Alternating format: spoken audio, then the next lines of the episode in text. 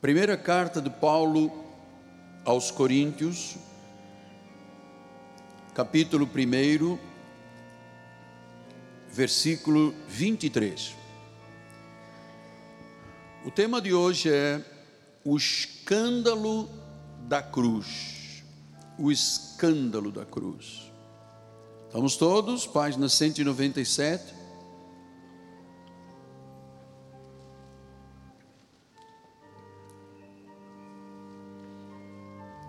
Diz assim a palavra do Senhor: Mas nós pregamos a Cristo crucificado, escândalo para os judeus, loucura para os gentios. Que esta palavra abençoe poderosamente cada coração, cada vida. Você que está aqui sabiamente de forma presencial você que está à distância pelas mídias sociais, a minha gratidão pelo prestígio que você me concede como apóstolo e profeta do ministério, ser assistido por pessoas no Rio, no Brasil e em muitos países deste mundo. Vamos orar a Deus.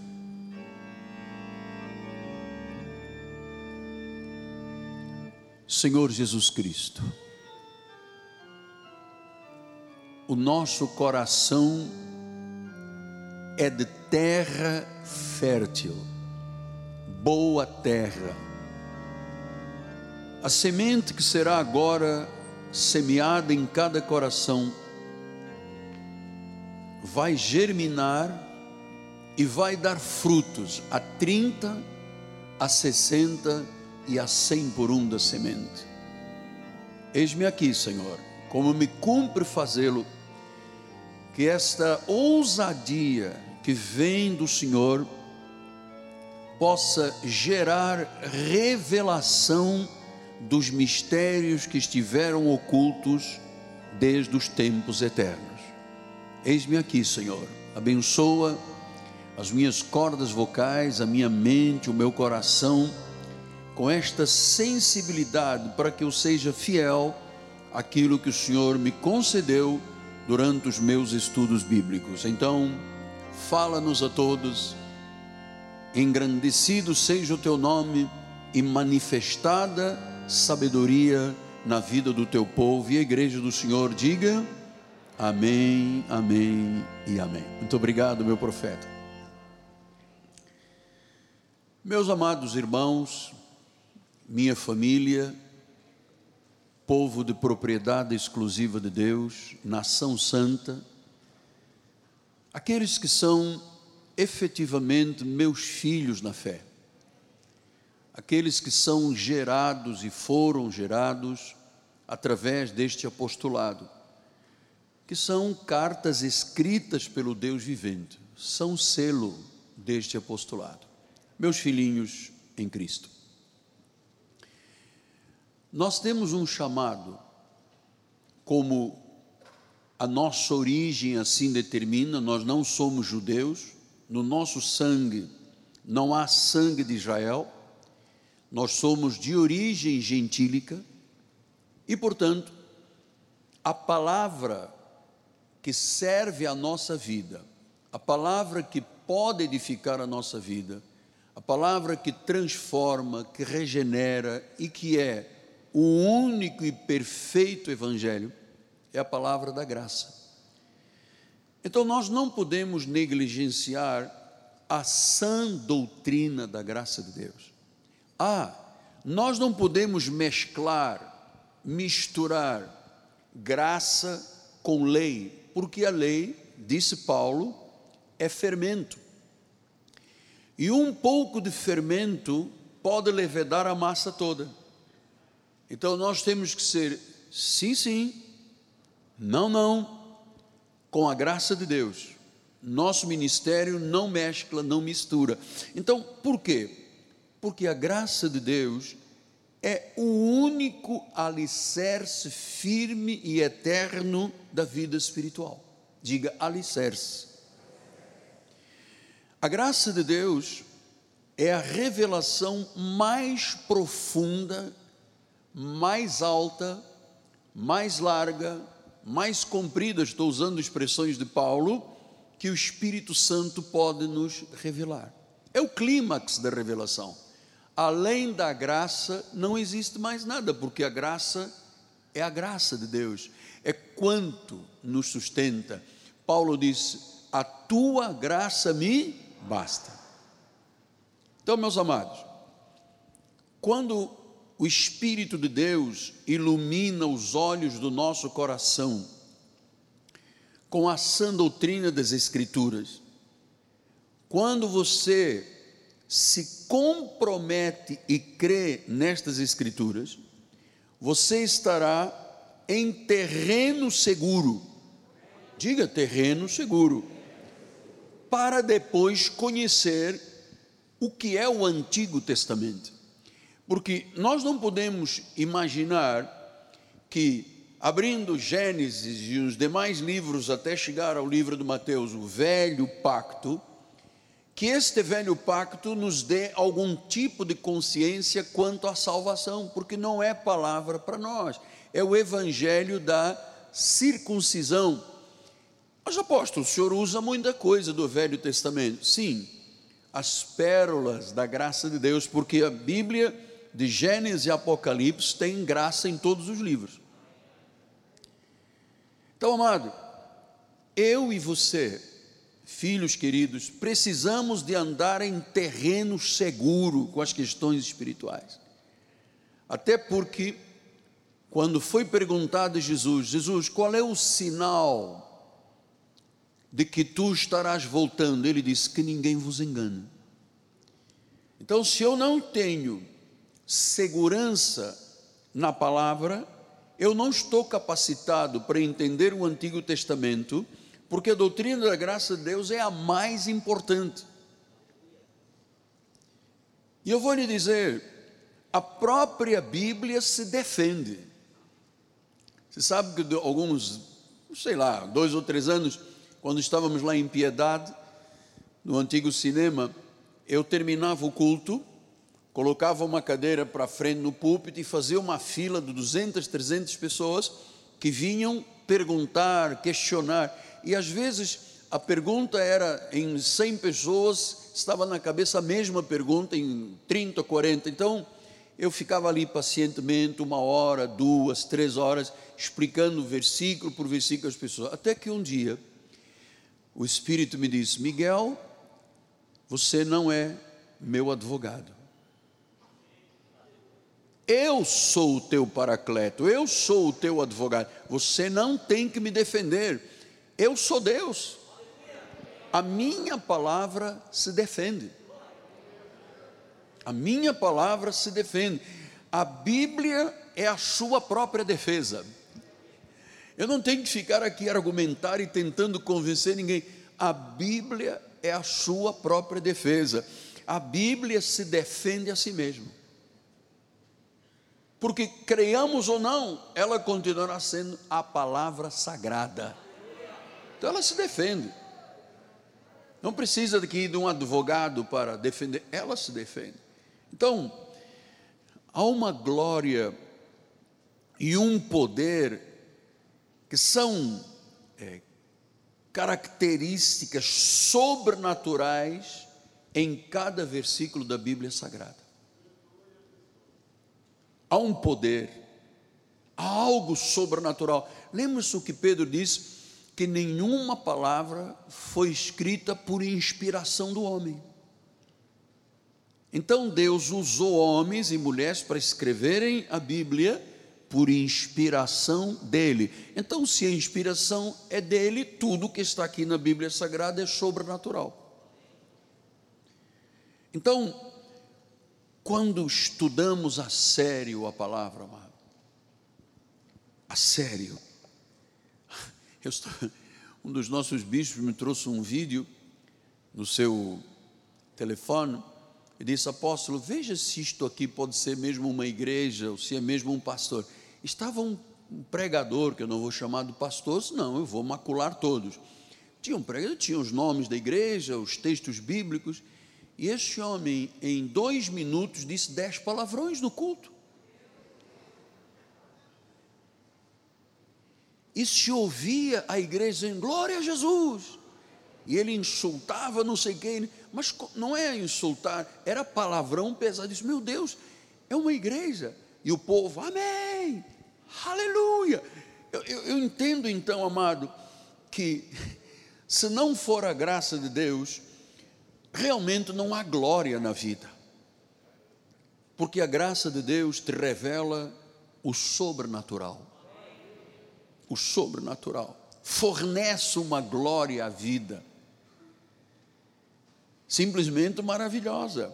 Então, nós temos que ter confiança que lendo, estudando a palavra de Deus, nós estaremos em terreno seguro.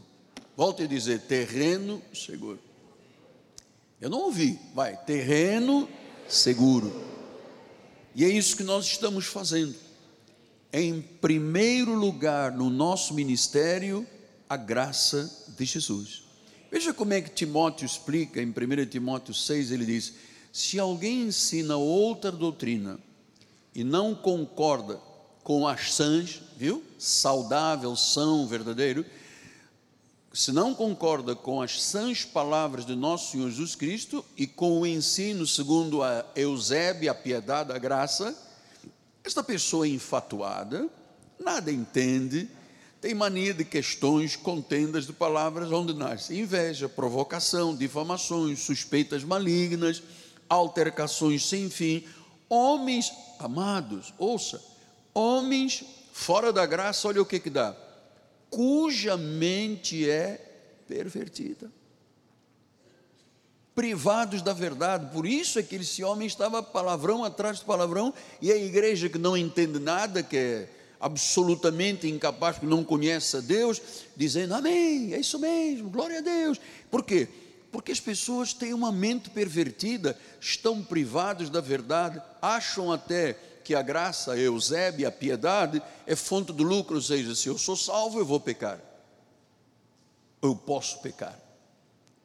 Então, irmãos, 1 Timóteo 1,3 ele disse: Quando eu estava de viagem rumo à Macedônia, eu te roguei que permanecesses ainda em Éfeso para demonstrar, admoestares a certas pessoas, agora veja, a fim de que não ensinem o que? Outra doutrina. Então Paulo disse a Timóteo: Timóteo, vai falar na igreja e diz: não ensinem outra doutrina. Senhores, quem diz isto é a Bíblia. Não pode ser ensinada outra doutrina. Mas de Balaão, de Balaque, não pode ser ensinada outra doutrina. Porque outra doutrina não é o que? A verdade não é terreno seguro. Não ensinem outra doutrina. Gálatas 1, vou reforçar este pensamento que é muito importante quando Paulo diz: Admira-me que estejais passando tão depressa daquele que vos chamou na graça, portanto, a única palavra é a graça, na graça, para o outro evangelho. E Paulo diz: Não é outro, senão que alguns que vos perturbam e amado, e querem perverter o evangelho de Cristo. Querem perverter. Portanto, se eu fugir da graça de Deus, que é o evangelho da incircuncisão para os gentios, eu estarei pervertido. Ou quizás, como pregador, estarei pervertendo vidas. Mas ainda que nós, agora veja o resultado ainda que nós, ou mesmo um anjo vindo do céu, vos prega um evangelho que vá além do que temos pregado, ou seja, além da graça, perverte, perturba e gera o que? Anátema. Você pode imaginar isso? O indivíduo está lá jejuando, fazendo vigília, e ele não sabe que ele está debaixo de anátema, está fazendo cerimônias, ritos, batismos, está debaixo de anátemas. Ele disse: quem está debaixo das obras da lei está debaixo de maldição. Pastor, e por que, que ninguém mais fala nisto, só o Senhor e a Igreja Cristo vive? Amados, a nossa Bíblia é a mesma, aqui ou na China comunista, é a mesma. O problema é que a igreja tem se detido durante séculos em Mateus, Marcos, Lucas e João, chamando inclusive de evangelhos. Quando você estuda o original diz livros, não de evangelho, porque o único evangelho que dá vida, que é terreno seguro, que garante a salvação eterna, é a graça de Deus. É a graça de Deus. Então, meus amados, nós queremos conhecer a cada dia a sã doutrina da graça, porque quando você conhece a sã doutrina, você conhece a Deus. Se você não conhece a sã doutrina, você conhece Moisés, conhece sacrifícios, conhece Jesus, você não conhece a Deus. Então, nós conhecemos neste ministério, para a glória do Senhor, que eu, que eu diminuo aqui, que eu sou um ponto, um zero à esquerda da vírgula, seja só Jesus engrandecido. Nós conhecemos o Deus vivo. Nós conhecemos o Deus triuno. A Bíblia não fala em trindade, não existe trindade, isto foi criado por Roma existe um Deus triúnico, um único Deus, porque se fossem três deuses nós seríamos politeístas, estaríamos condenados. Um Deus que se manifestou como Pai na criação, como Filho na redenção e como Espírito Santo no dia de Pentecostes. Mas Paulo disse: o Espírito é o Senhor. Ah, e ele disse: onde está o Espírito não há confusão. Você percebe nós somos um ministério muito grande, temos 15 mil pessoas inscritas aqui. Não há um pequeno, por menor que seja, uma pequena confusão doutrinal. Por quê? Porque nós estamos em terreno seguro. Nós estamos em terreno seguro. Nós conhecemos as características de Deus, nós conhecemos a soberania, a onipotência, a onisciência, a onipresença, nós entendemos que Ele é Rei de Reis, é Senhor de Senhores, é o Salvador, é o Redentor, é o Mediador, Ele é a propiciação dos nossos pecados. Nós conhecemos isto com profundidade. Por isso, nenhum de nós zomba de Deus aqui neste ministério.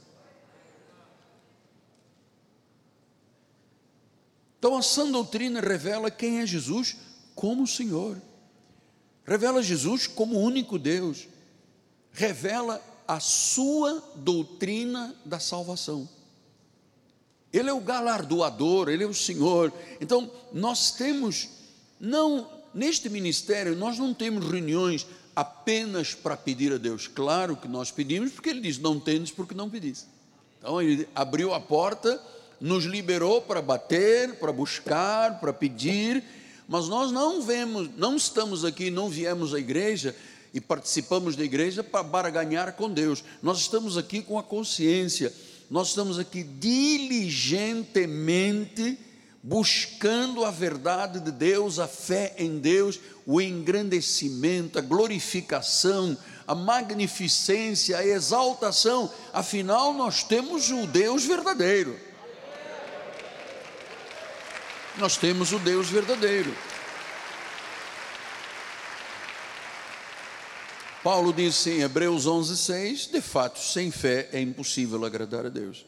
É necessário que aquele que se aproxima de Deus creia que ele existe e que ele é o galardoador, ele é o recompensador daqueles que o buscam. Então você veio à igreja buscando a Deus, você já terá a recompensa. Eu já terei a recompensa. Não falha não pode falhar. Então nós temos um Jesus que é o único Deus. Nós cremos em Jesus como único Deus. Nós cremos na obra do Espírito Santo. Nós cremos no Evangelho verdadeiro. Nós cremos na salvação por graça. Veja como é que Paulo disse em Efésios 2,8: porque pela graça, não é por Moisés, não é pela lei, não é por sacrifício, não é por batismo, não é, nós batizamos nas águas, é o primeiro passo de fé. Depois vai para a escola bíblica. Segundo, depois, depois, depois, aí finalmente passa pelas águas e aí acabou a vida. Não existe isso aqui.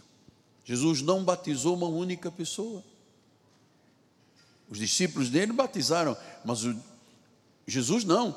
Até porque João Batista batizava, porque havia uma tribo em Israel, a tribo dos essênios, que batizava.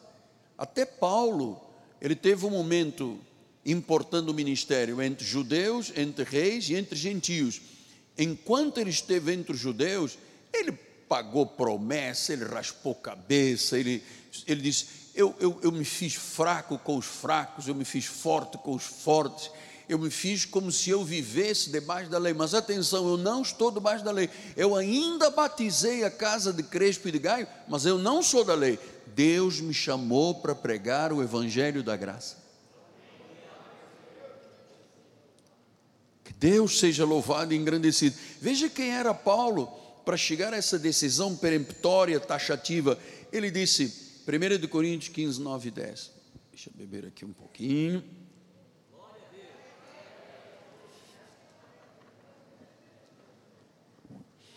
Essa é a água mais abençoada, porque vem com glória a Deus. 1 Coríntios 15. Porque eu sou o menor dos apóstolos. Eu mesmo não sou digno de ser chamado de apóstolo. Eu persegui a igreja. Você sabe que Paulo tinha esta, esta mágoa no coração. Eu fui um perseguidor da igreja. Versículo 10.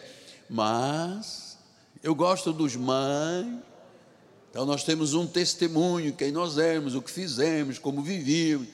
Mas, vamos dizer juntos, pela graça de Deus eu sou o que sou. Veja, ele disse: Eu sou o menor, eu não presto, eu me sinto um aborto, chegado em último lugar. Mas, pela graça de Deus, sou o que sou. Então, meus filhos amados, tudo isto pela fé somente. Você se lembra que eu tenho dito aqui inúmeras vezes, nós somos uma igreja da reforma. A nossa origem não é numa igreja qualquer aqui. A nossa origem é na Dutch Reformed Church, na igreja reformada alemã. Tudo o que eu ensino nesta igreja é parte da reforma. Nós não temos nenhum compromisso com Moisés. Aliás, um dia perguntaram a Moisés: É verdade que você manda apostatar? Perdão, perguntaram a Paulo: É verdade que você manda apostatar do Moisés? E ele disse: É verdade. Então os nossos filhos não têm que circuncidar o prepúcio? Não. Não temos que obedecer às leis de Moisés? Não. Agora há uma nova lei que é Jesus Cristo. Sim, mas nós não temos que amar o pai Abraão. Olha, o pai Abraão será amado mas o verdadeiro e grande mandamento é ama o Senhor teu Deus com todas as tuas forças, com todo o teu coração, com a tua alma, com o teu entendimento. Ama o próximo como a ti mesmo. Este é o maior mandamento. Pastor, então aqueles 623 mandamentos do antigo pacto não são para nós? Não são para nós.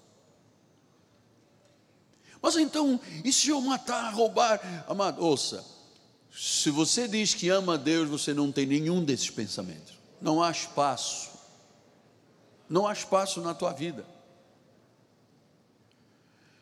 Então, nós defendemos aqui que é só a fé, só as Escrituras, só Cristo, só a graça e só a glória. São os cinco solas da reforma protestante. Estes são os fundamentos de todas as doutrinas bíblicas. É daqui que se parte para viver o verdadeiro cristianismo. Porque a pregação de Cristo transforma qualquer tipo de vida, qualquer tipo de pessoa, qualquer posição social, não importa, a pessoa pode estar. Top AA ou então Z, Z, Deus pode, Deus pode pegar uma pessoa no fundo de um poço de lama, num tremedal de lama. Deus pode pegar uma pessoa no pó, no monturo, e tirá-la de lá, sentá-la entre os príncipes e fazer reinar em vida. Ele fez isso comigo e ele fez isso com você. Então a pregação de Cristo é transformadora. Ah, talvez você diga, mas apóstolo, mas em alguns momentos eu fico em dúvida porque eu ligo a televisão e eu ouço. É este o teu erro. Ou você é da reforma, ou você mistura os pactos e não dá certo. Pastor, então, por que, que há coisas que não dão certo na minha vida se eu tenho a mensagem certa? Deixa eu lhe dizer, há coisas que destroem a vida de um cristão. Por exemplo, se você for apegado ao seu passado. A Bíblia diz: quem está em Cristo é uma nova criatura, as coisas velhas passaram, tudo se fez novo. Se você viver apegado ao teu passado, se você quiser tudo ao mesmo tempo, se você pensar demais e nunca agir, se você quiser agradar a todo mundo, se você quiser atingir o sucesso de um dia para a noite, se você estiver sempre se comparando às outras pessoas, você está destruindo a tua vida.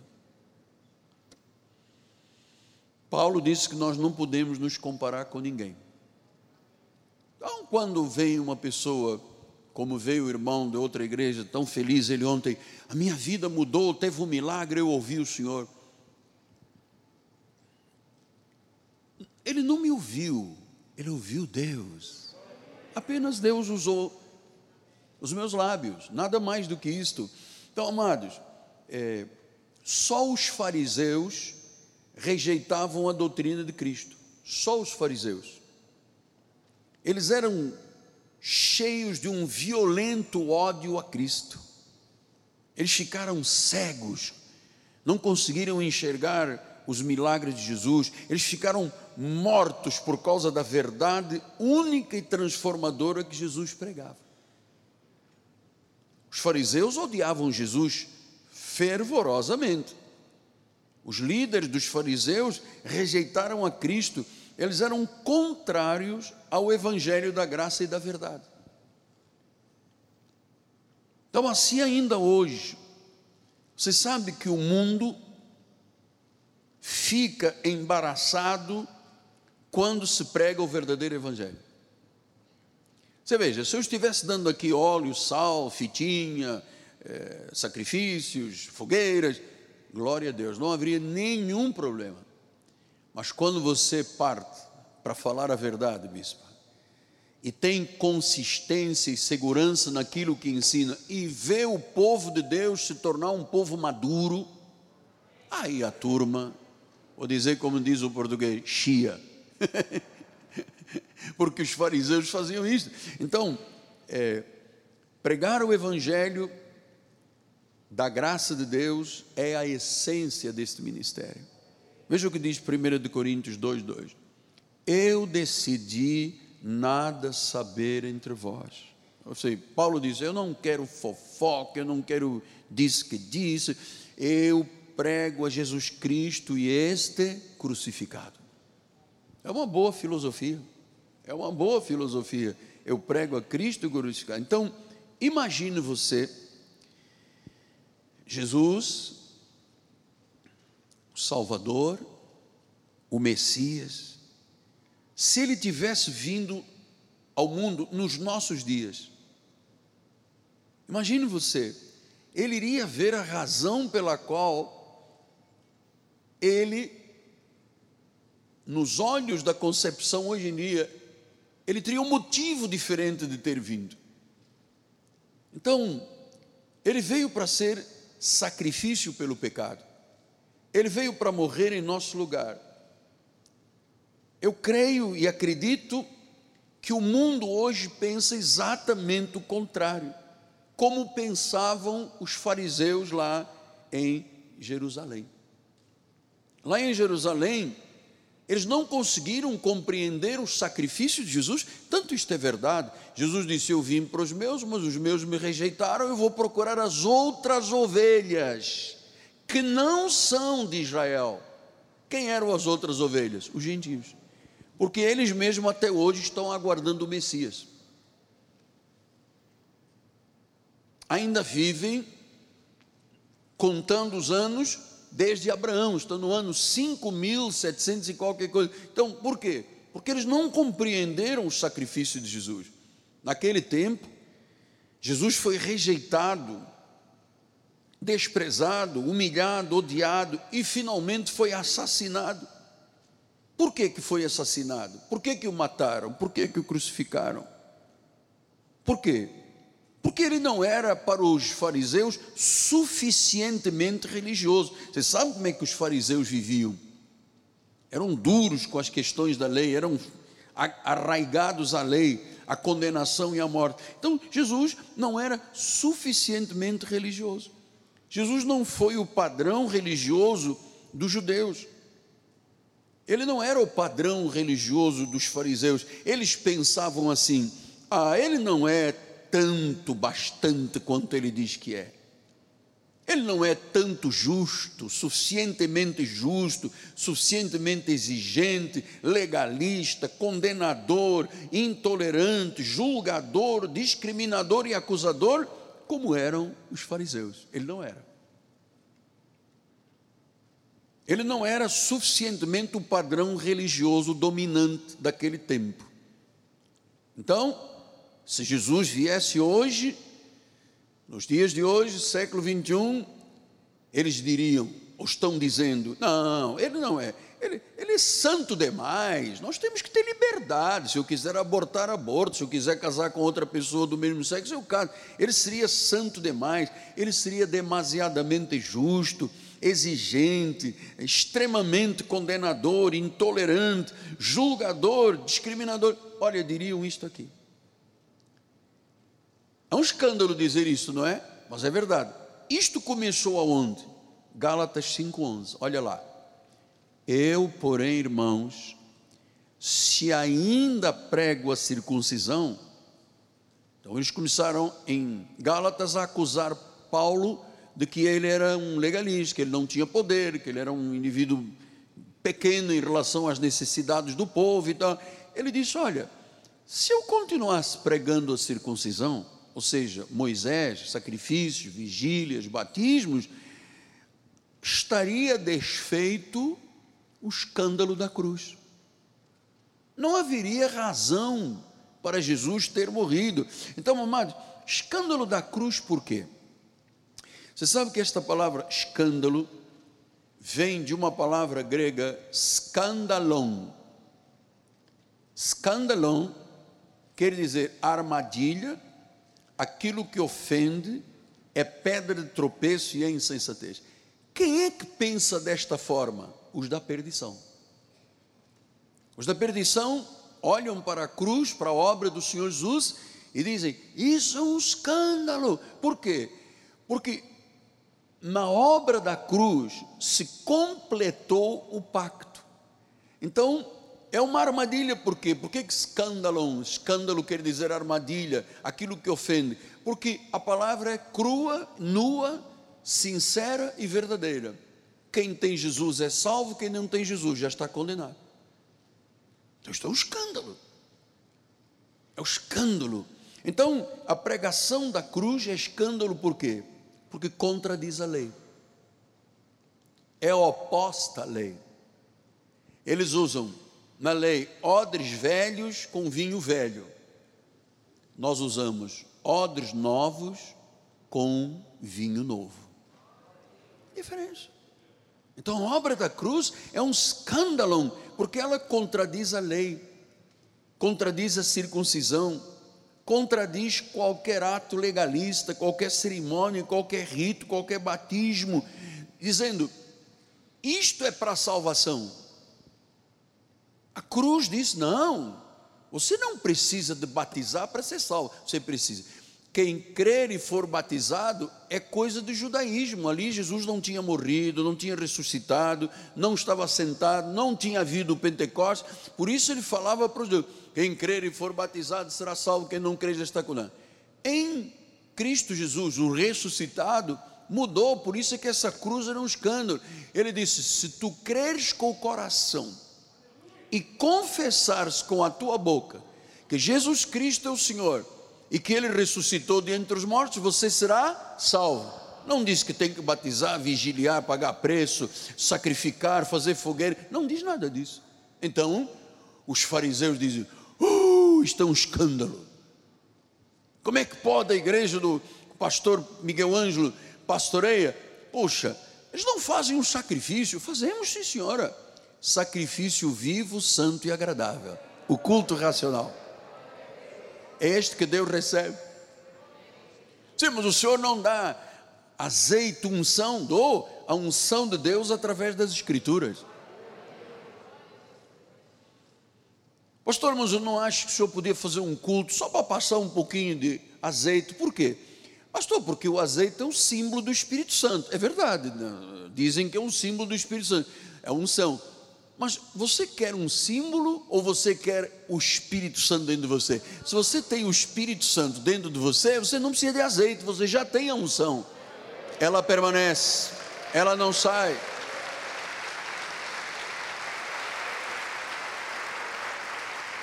Então, dizer que um ato legalista, uma cerimônia, um rito, um batismo são meios de salvação, contradiz o que nós acabamos de ler.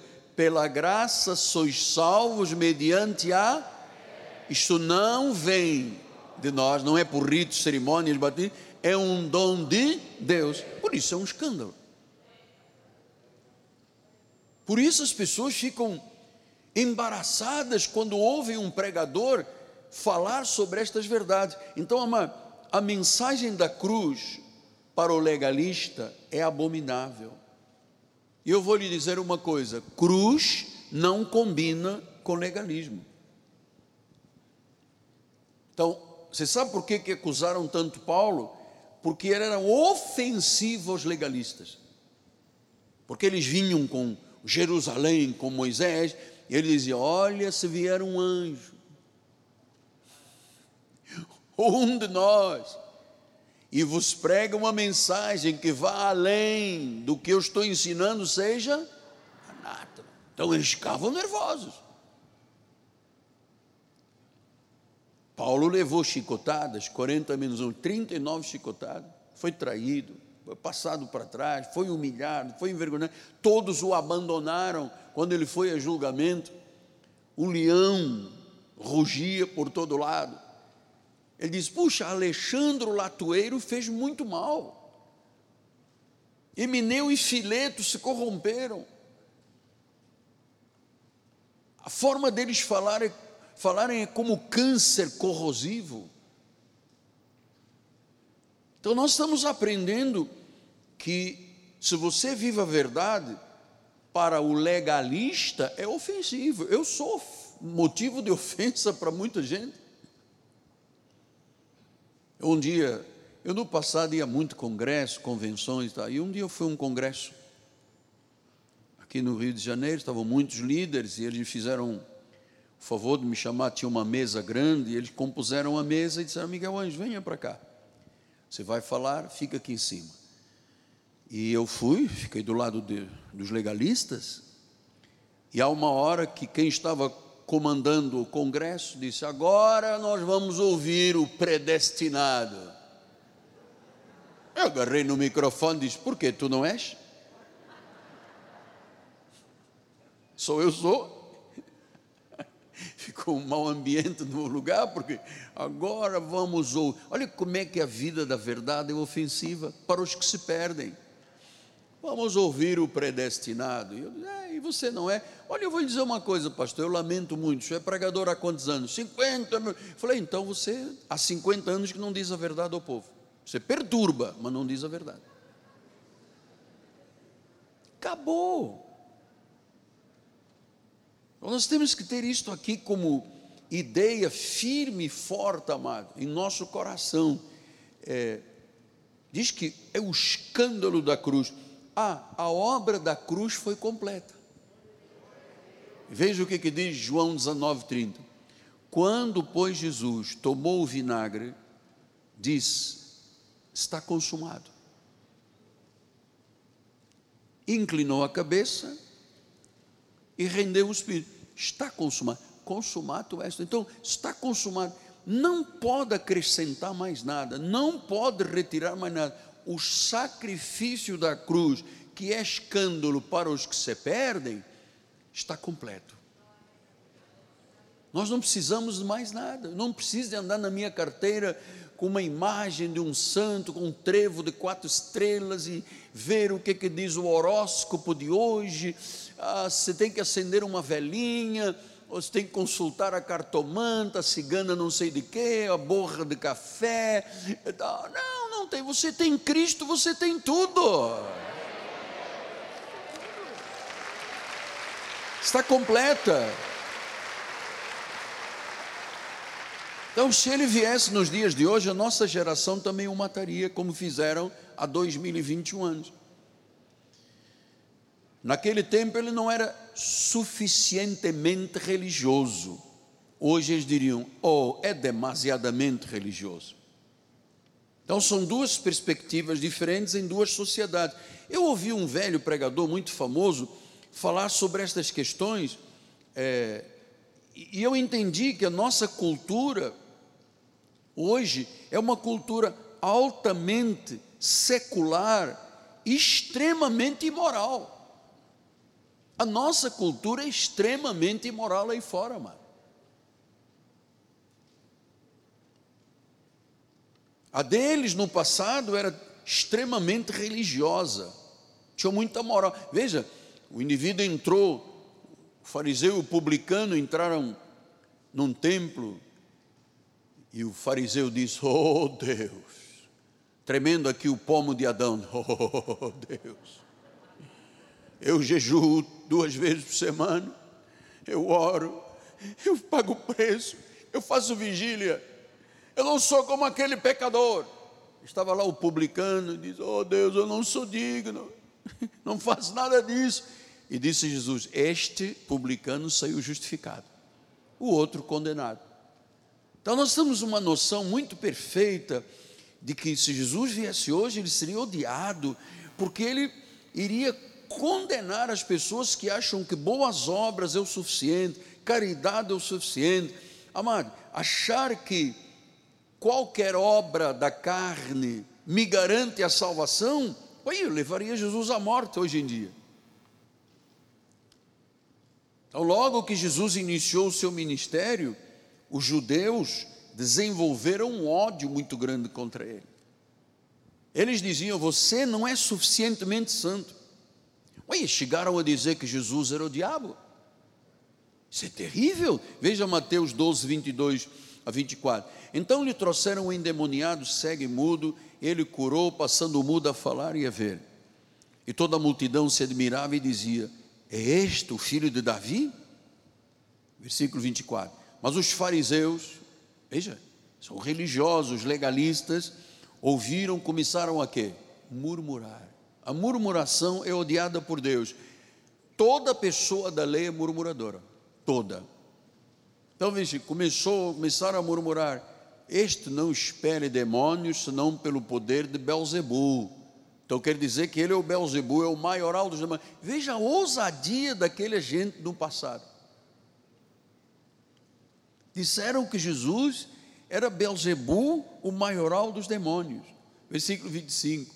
Jesus, porém, conhecendo-lhe os pensamentos, diz: todo reino dividido contra si mesmo vai ficar deserto. Toda cidade ou casa dividida contra si mesmo não subsistirá. Se Satanás espelhe a Satanás, dividido está contra si mesmo. Como, pois, subsistirá o seu reino? E se eu expulso demônios por Belzebu, por quem expulsam os vossos filhos? por isso eles mesmos serão os vossos juízos. Hã? Se, porém, eu expulso demônio pelo Espírito de Deus, certamente é chegada, ou é chegado o reino de Deus sobre nós. Ou como pode alguém entrar na casa do valente e roubar-lhe os bens sem primeiro amarrá-lo? E então lhe saqueará a casa. Versículo 30. Quem não é por mim é contra mim. Veja, isto era odiado. As pessoas, os fariseus, ué, se eu não for a teu favor, eu sou contra. Quem não é por mim é contra. E quem comigo não ajunta, espalha. Por isso vos declaro: todo pecado e blasfêmia serão perdoados aos homens, mas a blasfêmia contra o Espírito não será perdoada. Porque se alguém proferir esta palavra contra o Filho do Homem, vai ser perdoado mas se alguém falar contra o Espírito Santo, não lhe será isso perdoado, nem neste mundo, nem no porvir. Não adianta missa do sétimo dia, nem purgatório, porque não existe. Pastor, o que é pecado contra o Espírito Santo? É dizer que algo que Deus está fazendo é o diabo que está fazendo, porque Jesus estava expulsando demônios pelo poder do Espírito Santo. E os fariseus olharam e disseram: Isso é poder de Belzebu. Ah, eu vi, eu tive, graças a Deus eu me livrei disso aí. Eu tive um livro aqui de um chamado líder aqui da nossa cidade, que escreveu um livro chamado A Desgraça da Graça. E ele teve a coragem de colocar no livro. Na igreja do Miguel Anjo tem um cai-cai, que é quando se cai pelo poder de Deus. E disse: a graça é uma desgraça, porque depois as pessoas não jejuam, não vigiliam, não batizam. O justo viverá por só fé. Solo fide. Só fé. Então não precisa de acrescentar nem tirar, porque a Bíblia diz se eu acrescento ou tiro, tenho maldição. Então, meus amados, é, como é que olhavam para Jesus e diziam: Olha lá, Mateus 11, 19. Veio o filho do homem que come e bebe, dizem: Eis aí um glutão, bebedor de vinho, amigo dos publicanos, amigo dos pecadores. Mas a sabedoria é justificada por suas obras. Então, amigo dos publicanos, glutão, olha como é que eles achavam. Eles diziam: como é que pode Jesus ser amigo de um publicano, de um pecador? Isso é inacreditável. Inacreditavelmente, este Jesus, como pode ser um amigo do publicano e do pecador? Ele permite que os pecadores se cheguem a Ele. Ah, Ele se achega aos pecadores, então não pode isso não pode acontecer. Por quê? Porque os fariseus não gostavam do pecador e não se aproximavam nem deixavam se aproximar. Lucas 15, 1 e 2 diz: aproximando-se de Jesus de todos os publicanos e pecadores. O publicano, o pecador, se aproximava para ouvir Jesus. Versículo 2: Murmuravam os fariseus e escribas, dizendo: Este recebe pecadores e come com eles. Claro, esta foi a função de Jesus este recebe pecadores.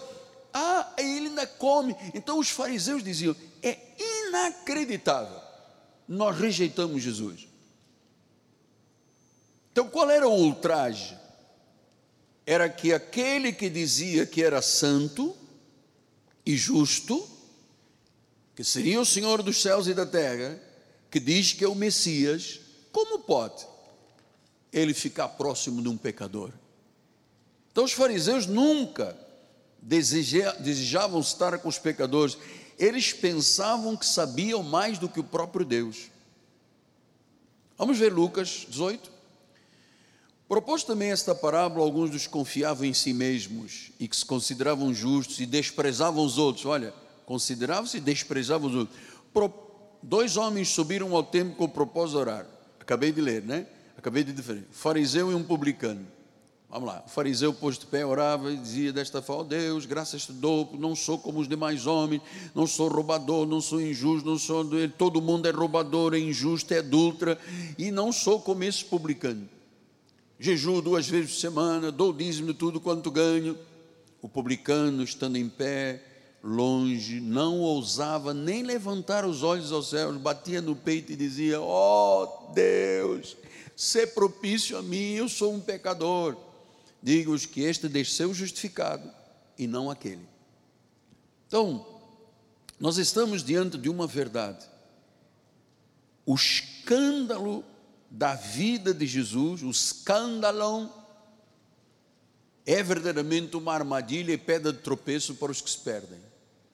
Para nós é vida. Para nós é vida. Graças a Deus que Ele era amigo dos pecadores Graças a Deus que nós um dia vivíamos em pecados e delitos e Ele foi nosso amigo, Ele nos buscou, Ele nos atraiu à sua casa.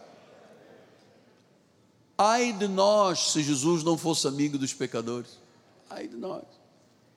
Então, Jesus recebia os pecadores e os penitentes, mas ele rejeitava os fariseus impenitentes, aqueles que tinham justiça própria.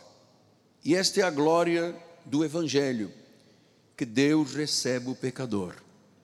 Romanos 3, 25, temos alguns versículos para consolidar este pensamento. Quem propôs Deus no seu sangue, na propiciação mediante a fé, para manifestar a sua justiça, por ter Deus, na sua tolerância, deixado impunes os pecados anteriormente cometidos. Deus disse: O teu passado passou. Teu passado passou. Jesus foi a propiciação, ou seja, ele pagou com o seu sacrifício, com a sua morte. Versículo número 26. Tendo em vista a manifestação da sua justiça no tempo presente, para ele mesmo ser justo e justificador daquele que tem fé em Jesus. Então nós temos fé, estamos justificados. Justificação para que apóstolo? Para a salvação. Romanos 4, 5 diz: Mas ao que não trabalha, porém crê naquele que justifica o ímpio, a sua fé lhe é atribuída como justiça. Romanos 5, 6. Porque Cristo, quando nós ainda éramos fracos, morreu a seu tempo pelos ímpios, ou seja, quem vivia no pecado e nem impiedade. Então ele não morreu pelo piedoso, amado. Atenção. Jesus não veio para o santo e piedoso. Ele veio para o pecador, para o doente. A sua graça escandaliza o sistema religioso, que não admite, em hipótese alguma, que nós temos que seguir a justiça de Deus e não justiça própria. O fariseu, que hoje em dia é o legalista, vive por justiça própria. E essa é a diferença entre o evangelho da graça e as demais religiões. A essência, o âmago do evangelho é porque Deus ama o que estava perdido. Vamos terminar com estes pensamentos de Marcos 2? Vamos lá. De novo saiu Jesus para junto do mar e toda a multidão vinha ao seu encontro e ele os ensinava. Quando ia passando, viu Levi, filho de Alfeu, sentado na coletoria e disse-lhe: Segue-me. Ele se levantou e o seguiu. Achando Jesus à mesa da casa de Levi, estavam juntamente com ele e com os seus discípulos muitos publicanos, muitos pecadores, porque estes eram em grande número e também o seguiam. Os escribas, os fariseus, vendo comer em companhia dos pecadores, dos publicanos, perguntavam aos discípulos: por que, que ele come e bebe com os publicanos e os pecadores? Tendo Jesus ouvindo isto, respondeu: Os sãos não precisam de médico. São, não precisa de médico. Se o meu prato está cheio, eu não preciso de comida espiritual. Diz que o são, quem é são, não precisa de médico. Ele disse: os doentes precisam do médico. Eu não vim para chamar justos,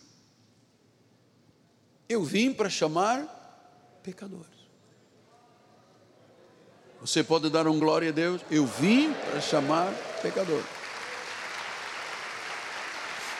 Eu vim para chamar pecadores. Eu não vim para quem é são. Se eu estou são, não preciso. Mas como é que era a nossa vida antes de Jesus? Mortos em pecados de delito, vivíamos nas garras de Satanás, fazíamos a vontade do príncipe das potestades do ar, éramos como os demais, como filhos da ira, estávamos mortos, estávamos doentes, cegos. E Jesus disse: Miguel, ele me tratou pelo meu nome, ele trata você pelo teu nome. Então, Jesus não veio. Jesus não veio para o são, Jesus veio para o pecador, graças a Deus. Então eu queria terminar esta mensagem, este ensinamento, porque é, eu usei uma frase em latim no início, né? Eu disse: o que é dito neste altar tem que gerar mutatis mutantes, ou seja, mudança. E vocês sabem que há pessoas que aprendem tarde demais. E eu queria deixar alguns pensamentos importantes, dizendo o seguinte: amado, tudo na nossa vida é temporário. Ah, eu vou viver até os 190. Glória a Deus, mas quando chegar aos 190, então tudo aqui na vida. Olha agora para o seu apóstolo. Só um segundinho, já vamos terminar. Ah, aparentemente, As pessoas pensam assim, aqueles estão aprendendo tarde demais. Ah, a vida não é justa. Ah, a felicidade é uma escolha e nós temos muito trabalho para ser feliz. Então, há pessoas que aprendem tarde demais. Lembre-se que você é tratado conforme trata os outros. Não aprenda isso tarde demais, aprenda hoje. Família importa mais que amigos. Ah, há coisas na vida que nem importam tanto e a gente gasta muita energia com essas coisas que não importam. A vida não é muito longa. Ah, e a hora é não fazer da vida um jogo, arriscar a vida. Não aprenda isso tarde demais. Você aprendeu hoje o que é a verdade do Evangelho para você viver. Não, não, não diga, não, um dia quando eu me aposentar, eu vou viver a vida intensa espiritual. Então, quando eu chegar à tal idade, quando eu juntar esta quantidade de dinheiro, amados, tudo é temporário. No início de agosto, meu convívio com milhares de pessoas, inclusive tinha o meu filho, que eu sempre dizia, filho, não vai jantar com os coleguinhas, teus coleguinhas foram contaminados e tal. Ah, não é, somos jovens. E no dia 5 de agosto, eu comecei a sentir um ardor na garganta.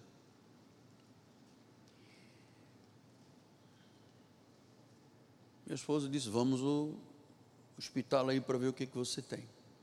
Terminamos o culto aqui do Dia dos Pais. Fui ao hospital. Eu creio que Deus usa a medicina, na é verdade, porque nenhum homem é cientista por ele mesmo, é ciência de Deus. Então, fiz tomografia do pulmão, tudo legal, exame de sangue, o dedinho no oxímetro, pressão. Aí éramos meia-noite por aí já. A médica me chamou e disse: Olha, pode ir descansar, dormir, não tem nada, está ótimo. Olha, os exames estão todos perfeitos. Teu pulmão, maravilhoso eu fui para casa. Dia íamos passando numa farmácia, a bispa disse: entra aqui para ver, porque eu sei lá, ficou um negócio estranho. Entramos para ver se tinha exame, a farmácia não tinha luvas. A bispa disse: Eu compro as luvas. Fomos fazer o exame do suave do nariz. A bispa estava negativa, eu estava positivo. Eu não disse, Senhor, Pô, eu sou humano igual aos outros. Vamos para casa. Nossa amiga médica cuida de nós há muitos anos, muitos anos, três ou quatro anos. Disse: olha, azitromicina, hidroxicloroquina, ivermectina, xarelto, vitamina bebe muito, deita, fica isolado. E eu fiquei 14 dias isolado. Hoje mais seis foram 20 ao todo. E você sabe que eu tive, eu disse isso na quarta-feira. Eu tive que cuidar, vigiar muito dos meus, os meus pensamentos. Por quê? Porque o que vinha à minha mente corroía o meu coração. Entretanto, os meus netinhos também tiveram o Rafa e a, a Bela. Ana Laura já tinha tido, funcionário de casa teve. Estávamos ali, a única pessoa que estava carregando tudo nas costas era a bispo. E eu tive ali 14 dias no deserto. Você sabe que eu não fiz catarse, porque em alguns momentos nem força tinha, mas eu saí muito melhor. Porque a minha confiança em Deus, bispo, aumentou. Aumentou. Esse é Jesus maravilhoso. Que não veio para os sãos, veio para os doentes. E às vezes vinha aquela coisa, ah Deus, como é que vai ficar os meus filhos pequenos, a patroa, a igreja.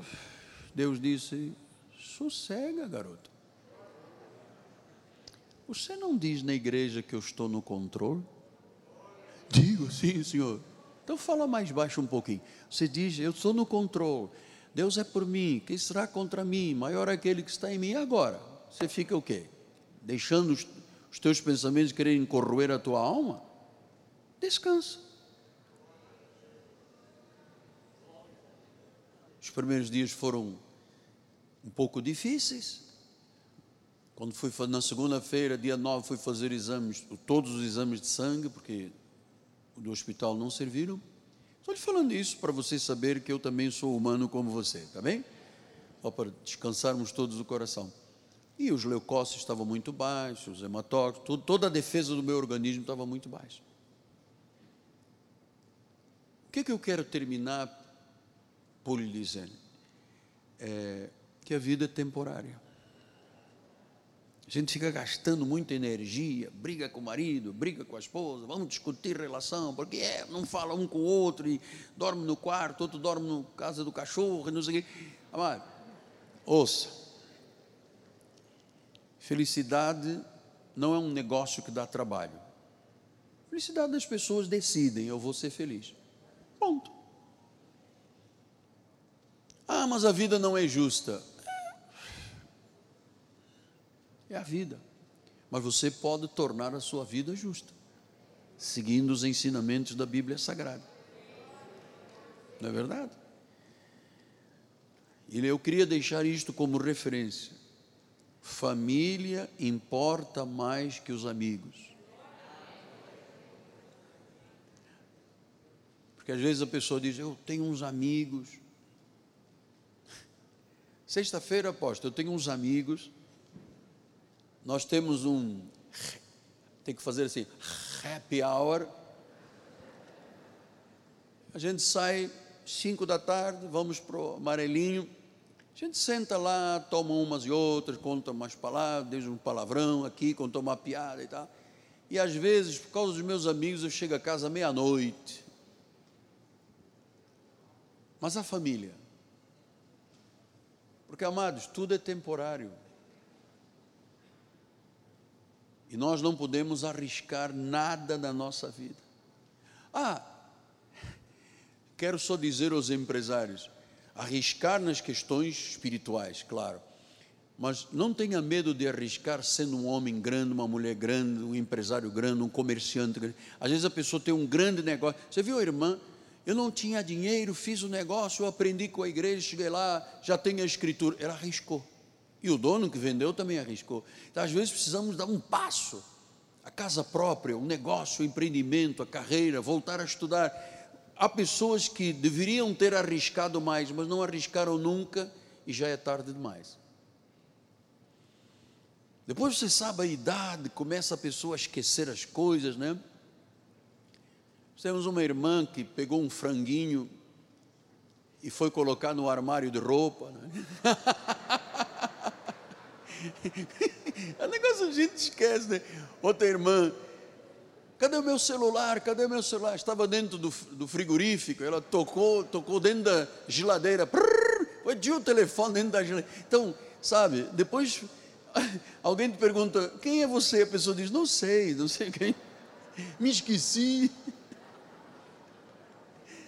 Então, o que, que Paulo disse? Vivamos o tempo que nos resta para a glória e a vontade de Deus, não segundo as paixões. Pastor, porque eu tenho muita falta, sei lá, eu vim do samba de vez em quando, sei lá, está cantando um hino, com as pernas começam a balançar. É uma coisa, apóstolo, é uma coisa, eu fico, prendo uma perna, a outra vai e tal. Só Jesus, amado. Só Jesus. Só Jesus. Pastor, e por que, que o senhor está pregando muito baixo? Porque as minhas cordas vocais foram muito atingidas. Estou fazendo tratamento com a doutora Fabiola, tem sido um anjo. E eu aprendi também que eu não preciso de gritar para você me ouvir. Você tem uma sonorização alemã aqui que é como a igreja católica, você o padre fala, fala ninguém entende. Que você entende, tranquilo. Descobri que eu sou um apaixonado pela igreja, amado. Mais ainda, já, já mais ainda, descobri o reino. Descobri... Olha, eu vou lhe dizer, eu saí muito melhor. Para a glória de Jesus. Para a glória de Jesus. Então, não aprenda tarde demais a viver, tá bem? Aprenda hoje. Só repetindo pela terceira vez. Família é mais importante que amigos. Família é mais importante que amigos. Senhor Jesus, graças te damos, Pai. Estamos em caminho seguro a graça de Deus é a nossa segurança. É quanto nos basta. A graça de Deus tem provisão para todas as áreas da vida. Essa doença que eu já repreendi, eu vou dizer: saia dessa vida. Enfermidade, saia dessa vida. esse deserto na vida de alguém, parece que a vida está estéril, está seca. Senhor, que comece hoje um oásis, que uma semente esteja já crescendo aí e se torne ainda hoje numa grande árvore, Pai. Em nome de Jesus. Senhor, que o nosso lar seja uma bênção, que os teus anjos ministra em nosso favor, Pai. Que a tua provisão esteja sobre cada um. Se alguém aqui em lutas com as questões financeiras, o meu Deus, segundo a sua riqueza em glória, há de suprir cada uma das nossas necessidades. Seja forte em Cristo Jesus, seja fortalecido no Senhor e na força do seu poder, e na força do seu poder, revestidos da armadura de Deus, a nossa armadura espiritual é inviolável, é impenetrável, é indestrutível. Glória a Deus, Pai. Chamamos a existência coisas que não existem tratamos coisas que não são como se já fossem. É a fé que nos move. É a fé que nos move. É a fé. A fé, o poder dos poderes que nos move, Pai. Em nome de Jesus.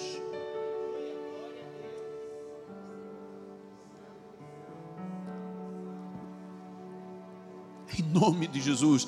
Pai, esta pessoa que está sofrendo, chorando, aflita, exausta, cansada. Passa o teu bálsamo, Pai. Profeta disse: o bálsamo de Gileade, na realidade é o Espírito Santo.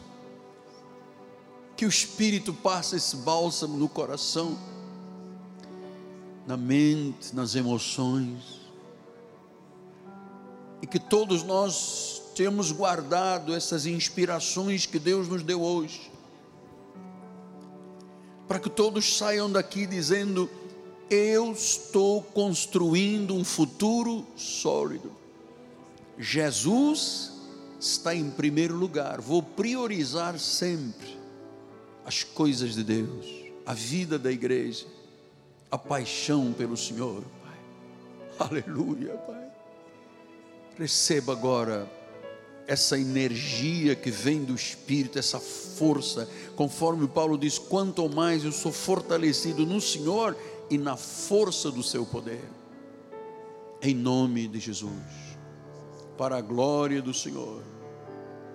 Cristo levou sobre si as nossas dores levou sobre si as nossas transgressões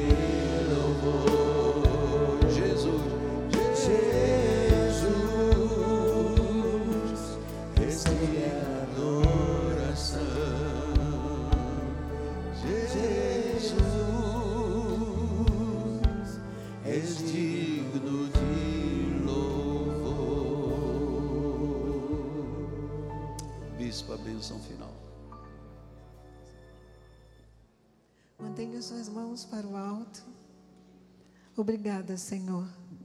Obrigada porque tu és um Deus maravilhoso, Senhor. Obrigada, Senhor, porque tu cuidas de nós todos os dias, Pai. Obrigada, Senhor, pela família que tu nos deste, Senhor. Obrigada pelas pessoas que tu nos deste para amar, para cuidar, Senhor, porque elas são de suma importância nas nossas vidas, Pai. Nós te louvamos, Senhor, porque essa palavra nos alimenta todos os dias, Pai. Agora nós pedimos, põe os teus anjos para nos guardar, Senhor, para nos livrar de todos os males, os visíveis e os invisíveis, Senhor. Toda arma forjada que possa ter sido, Senhor, travada contra cada um aqui presente, que caia por terra agora em nome de Jesus, Senhor. Porque sobre a nossa vida não vale encantamento, Senhor. Maior és tu, Jesus, que está em nós do que está nesse mundo.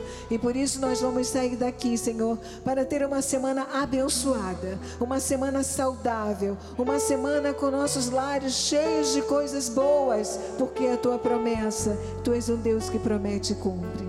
Saia daqui feliz e abençoado, porque você foi escolhido pelo Senhor para ser uma ovelha e viver em vitória. Graça e paz em nome de Jesus. Aleluias. Glória a Deus.